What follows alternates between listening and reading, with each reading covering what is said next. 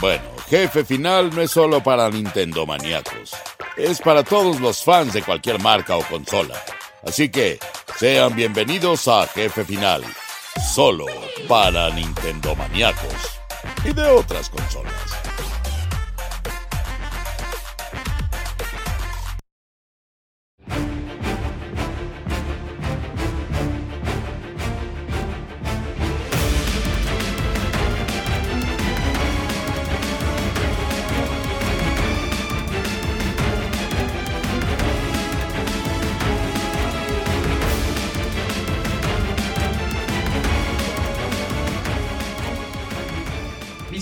Amigos, yo soy Julio Vélez y es un gusto saludarles en este nuevo programa de Jefe Final donde vamos a estar platicándoles sobre cosas muy interesantes con respecto al mundo de los videojuegos. Es el programa número 41, 41 ya, y nos pueden encontrar suscribiéndose o entrando a diferentes plataformas podcast como lo son Spotify, Amazon Music, eh, Google, Apple, etcétera, etcétera, etcétera.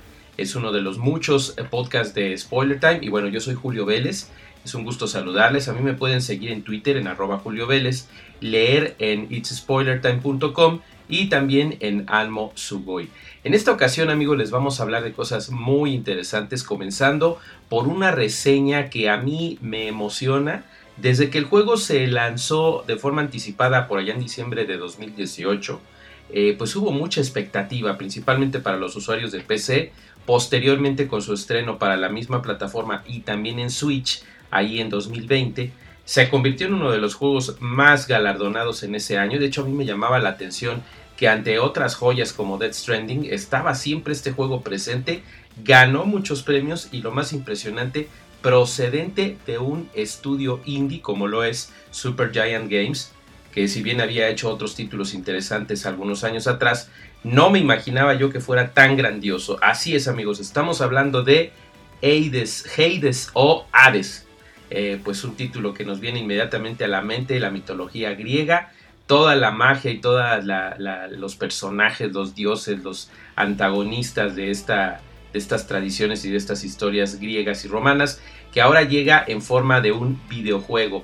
¿Por qué estamos hablando en 2021 de un título que se estrenó en 2020? Bueno, porque Hades se estrenó hace algunos días en las plataformas que estábamos esperándolo tanto, Xbox One, PlayStation 4 y por consecuencia PlayStation 5 y Xbox Suite Series eh, X y S. Es una emoción porque lo que hicieron aquí estos señores de Supergiant Games fue incrementarle eh, pues lo que estábamos esperando tanto, ¿verdad? Una tasa de animación de 60 cuadros por segundo, eh, visuales en 4K y es algo impresionante. Los usuarios de Xbox One y PlayStation 4 por supuesto tendrán eh, la virtud de verlo a 1080p y 60 cuadros por segundo, que anteriormente era 30 cuadros y, 720 en Switch, pero es una maravilla. Quiero decirles que es una maravilla de videojuego. Eh, su estilo no es innovador, por supuesto, pero lo hace todo con maestría. Cada una de las cosas, el desarrollo de, la historia, la narrativa, totalmente traducida al español, por cierto, eh, su estilo roguelike en vista isométrica, la música, eh, la narrativa, o sea, está impresionante porque me recuerda un poquito a, Symphony of the Night, porque estás manejando a tu protagonista que tú manejas es eh, Sagrius, que es el hijo de Hades, y por lo tanto es el príncipe del inframundo, pero quiere escapar del inframundo, ya no quiere tener nada que ver, él quiere llegar al monte Olimpo y olvidarse de su legado y de todas las maldades que, el dios eh, de la muerte, el Hades, está realizando, ¿no? Entonces, obviamente van un montón de enemigos que quieren acabar con él, él tiene que ir ascendiendo, terminando por este, digamos que habitaciones o niveles. Los que hayan jugado hace muchos años eh, juegos como Gauntlet,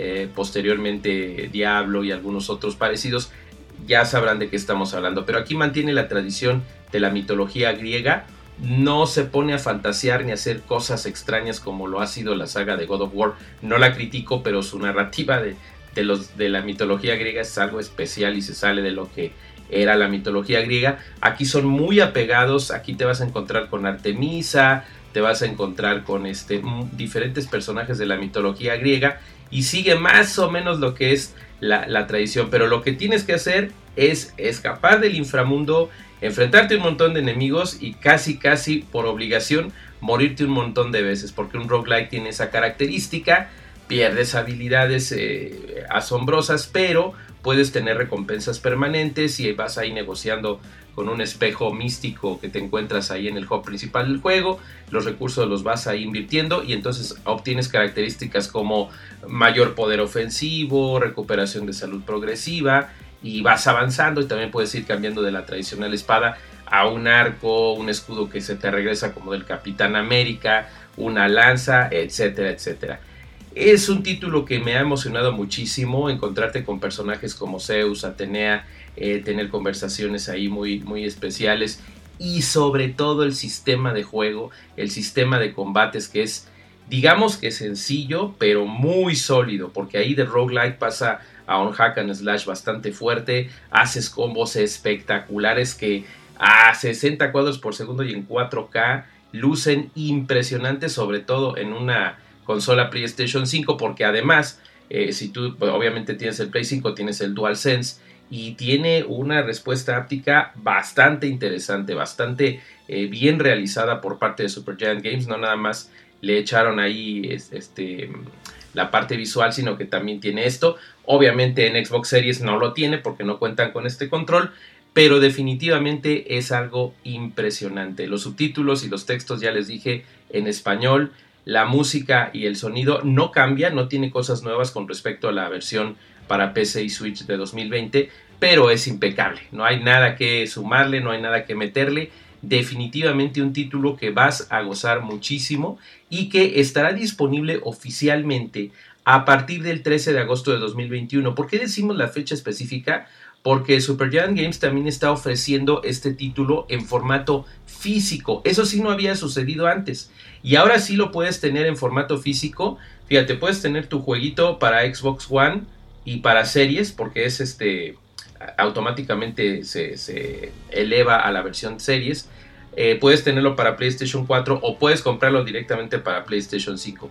¿Qué tiene de más? Y aquí viene lo interesante y por qué vale tantísimo la pena. Aparte del romance de tener tu copia física, pues tiene el soundtrack digital y un booklet de compendio. Eso está fabuloso porque son regalitos muy buenos eh, donde no sube el precio. Está, increíble porque es un juego que cuesta 29.99 en físico, 29.99 eh, dólares y digitalmente 24.99. De, veras que tú no puedes decirte gamer, tener una de estas consolas y no tener Hades. Tienes que tener este título porque está barato, o sea, el precio, el precio es la mitad de lo que están costando muchos. Es indie y siendo indie logró premios que ni en sueños han logrado las grandes ligas. Así es que de verdad no hay pretexto. Tienen que jugar Hades, tienen que tenerlo en su plataforma. Es un juego que los va a divertir, que los va a tener ahí absortos durante horas y que eh, la compensación de frustración de tantas veces que te mueres con lo que te ofrece el juego y lo que vas avanzando progresivamente no tiene precio. Y si tienes de una vez, vete por la edición física. Son 5 dólares más, vas a tener una hermosa caja con increíble arte, un booklet y el soundtrack en digital. De veras que a mí me emocionó mucho poder reseñar esta maravilla. Me da mucha felicidad que eh, Supergiant haya logrado tenerlo ya también para, para la plataforma, este, eh, las plataformas de nueva generación, incluyendo también Xbox One y PlayStation 4. Así es que no se lo pierdan. Es una oportunidad que los gamers no podemos dejar pasar. Hades tiene nuestra calificación de 5 estrellas en nuestra reseña, lo recomendamos muchísimo y no se lo pierdan. ¿Qué les parece si nos vamos con lo siguiente para que sigamos aquí con las emociones en el programa número 41 de Jefe Final?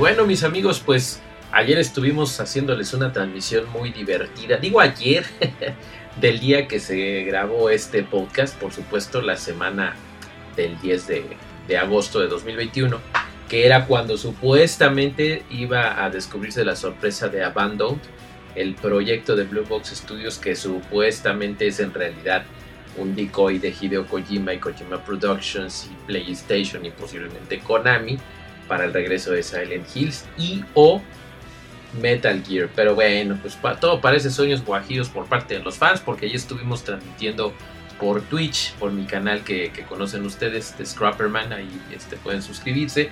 Y ahí tuvimos, ahí está como testimonio la transmisión de tres horas, donde no pasó absolutamente nada. Pero bueno, eh, para cuando estamos grabando este podcast, falta un día para que sea 12 de agosto y se cumple el aniversario del lanzamiento del demo jugable de PT, ¿se acuerdan? Hace años ya en PlayStation 4, así es que, quién sabe, quién sabe, quizás para cuando ustedes lo estén escuchando resulte que a estos señores se les antojó sacarlo o sea una reverenda porquería, ¿no? El asunto es que han ganado más de 20 mil seguidores y está muy interesante. Pero bueno, ahí les seguiremos platicando.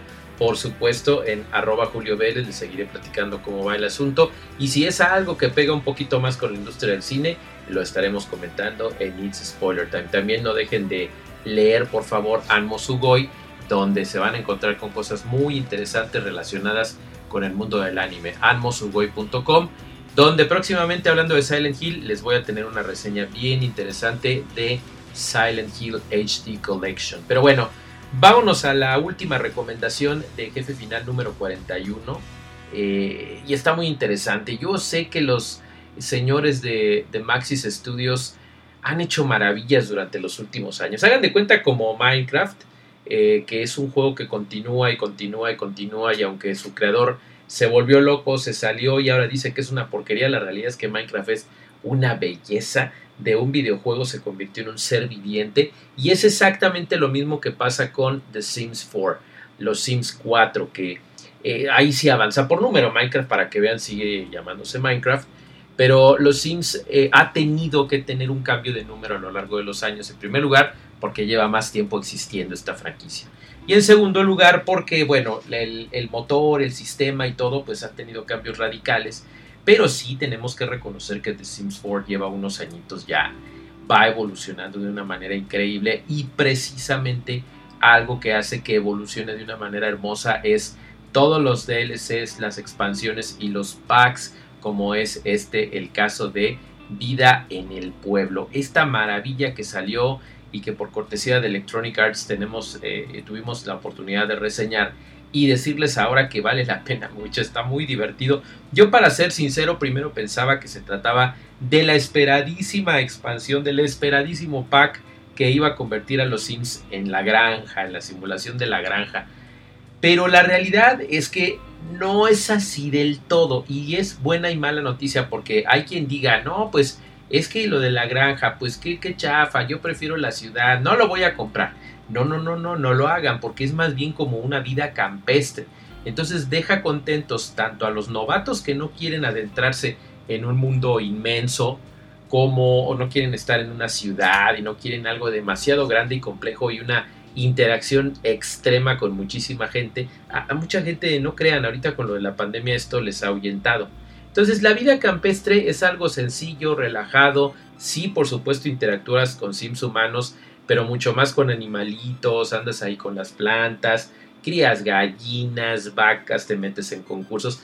Es una maravilla, yo creo que les va a gustar mucho tanto a novatos como a los que están acostumbrados incluso a la, a la ciudad y a los que tanto habían pedido durante tantos años la granja tal vez sea el primer paso para que finalmente llegue una gran expansión de la granja. Yo no creo, como algunos opinan, que sea necesario que salga un Los Sims de la granja. No, no, no. Yo creo que con una, dos, tres expansiones chonchas como estas, unos packs, será más que suficiente. En este caso, por ejemplo, la parte para crear el sim incluye 115 elementos. Una vez más, este, hay 58 para mujer y 30 para hombre. Muchos se, quejan con esto, pero si eres hombre sabes que no necesitas de tantas variantes para existir, así es que no hay problema. Otras 27 elementos para niño, niña e infantes. O sea, está muy bien balanceado. Eh, vienen eh, estampados florales, lana, ropa casual así del campo, que queda muy bonito y complementa si tú has tenido otros packs diferentes de los Sims. Esa es la parte para crear tu, tu Sim, para vestirlo, para portarlo y bueno, para hacer un montón de cosas. En el modo de comprar y construir, pues tienes cosas fabulosas y aquí está muy, muy bien repleto, aunque no como otros packs, pero ojo, hay una buena razón para ello, sigue escuchando para que la sepas. Pero aquí tienes 98 objetos, estamos hablando de 7 paneles de pared adicionales a los 98 objetos, dos suelos nuevos, elementos arquitectónicos, para que se vea como de campo, o sea, decoración de tejados, decoración de pared, ventanas y puertas, así como si estuvieras en un episodio de la familia Ingalls, que por cierto no es como una granja o como un campo norteamericano. Cosa que a mí me decepcionó un poquito, la verdad, porque yo sí esperaba algo pero no, es más bien como que inclinado al campo inglés, hagan de cuenta. Ese es el estilo que tiene, por lo que conserva un estilo más clásico y menos, no quiero decir la palabra de forma despectiva, pero menos naco, menos corrientes. Está muy fino, muy bien cuidado y para el mundo Sims queda perfectamente bien. Por supuesto, puedes hacer todas las guarras que se te antojen, con la ropa, con el aspecto y con la conducta. Así es Sims, porque te da la libertad de hacer lo que se te antoje. Además vienen las habitaciones prediseñadas que están encantadoras y que ustedes obviamente pueden inspirarse para hacer sus propias cosas yo no sé qué tanto funcionará aquí la, profesión del, diseñador de modas, pero seguramente vas a tener muchísimo que hacer también, no tanto como en, las grandes urbes. El contenido es muy bien, muy bonito. Me da mucha risa el nombre del lugar, que es Villa Gallina de la Bolsona en español. Y en inglés es Henford of Bagley, pero está, muy divertido. El asunto es que te la pasas ahí, puedes eh, participar en festivales. Y esta es la parte interesante. El modo vivir, el gameplay, es, ahí es la verdadera maravilla porque está muy muy bien balanceado. Tiene muchas más cosas obviamente que los objetos y los materiales de construcción, pero es en pro de crearte cosas más grandes. Hay un, bosque inmenso, eh, una, eh, el pueblo que también es relativamente grande y los solares que es donde puedes llegar y construir tu granja y alejarte del pueblo y ya nomás ir de vez en cuando. Entonces está padre porque hay mucho para la exploración, puedes hacer muchas cosas puedes interactuar eh, con algunos NPCs como la alcaldesa de la ciudad, eh, a un encantador de animales, la dueña del pop del pueblo. Puedes hacer varias cosas e interactuar con ellos, pero puedes tener tu propia individualidad porque es una vida campestre sencilla, pero en un escenario inmenso. Lo que me gusta es el asunto, lo de las ferias sí me gusta, está divertido y parece que ya van a meter por fin la calendarización pero todavía siguen estando muy despobladas porque la gente como que todavía no le agarra la onda, pero sí te puedes meter a la feria de la llama, la feria de ganadería, entonces puedes plantar un jitomate inmenso y hermoso, llegas, ganas el concurso y haces muchas cosas interesantes, puedes hacer tus recetas, puedes llenar tu refrigerador ahora sí con suministros que tú estás creando, lo cual es muy interesante y ojalá eh, Maxis lo vaya explotando con futuras expansiones y mejoras. Eh, y bueno, está muy divertido. el concurso de la llama también está muy padre. Puedes utilizar tus premios para cambiarles el color a los animales y así ganar más premios todavía. Imagínate una leche de vaca de arcoíris. Bueno, ese tipo de locuras las vas a poder hacer y está muy interesante. Em, está muy bien lo de los animalitos porque puedes eh, interactuar con nuevos animales. Están las gallinas y los gallos las llamas que ya mencionamos, las vacas, los pájaros silvestres como los que se ven en el tráiler para que estés ahí cantando con ellos como princesa de, Disney. A mí me da más risa porque es más Fiona de Shrek, pero no los haces explotar. Zorritos salvajes que pueden atacar tu granja de repente y los maravillosos conejos que puedes irlos conquistando hasta que logres poner una madriguera ahí cerca de tu casa y ahí vas a tener tu propio conejo blanco aunque no seas Alicia, ¿no? Entonces está muy divertido, se los recomiendo mucho es un juego, eh, una expansión con sabor a juego nuevo que les va a gustar mucho. A mí me hubiera encantado que hubiera habido más interacción entre los animales. Por ejemplo, que los perros y los gatos reaccionaran más con las gallinas, que los perros fueran y atacaran a los, a los zorros. Pero espero que Maxis eh, lo meta con alguna mejora o algún vínculo entre expansiones para que haya una interacción más sólida y más creíble como lo que siempre han hecho con The. Se los recomiendo mucho, de veras que vale la pena tenerlos vida en el pueblo es algo que vas a gozar muchísimo si tú estás en la onda de los Sims 4 y que si nunca lo has estado es una excelente manera de comenzar. Te compras tu juego base, te compras eh, vida en el pueblo y feliz y campante ahí con el asunto. Vas a poder sembrar este, setas, lechuguitas, berenjenas, calabazas, participar ahí en algunos concursos, comértelos bien rico. Hay algunos desafíos del solar que tienen que ver con eh, eh, que el, zorrito no vaya y te ataque. Está muy divertido. Se los recomiendo, no se lo pierdan. Es una un pack que les va a hacer muy felices, van a estar muy contentos jugando esta maravilla. Yo, de veras que los de, Maxi son unos genios que estén haciendo este tipo de cosas y que sea tan divertido. Ah, no se, no se les olvide ir al río. Hay algunas partes del río de Villa Gallina de la Bolsona donde puedes meter a tus sims a bañarse. Está muy divertido, puedes hacer conservas, puedes hacer un montón de cosas y divertirte como un auténtico enano. No se los pierdan, no se los pierdan, no se lo pierdan por favor.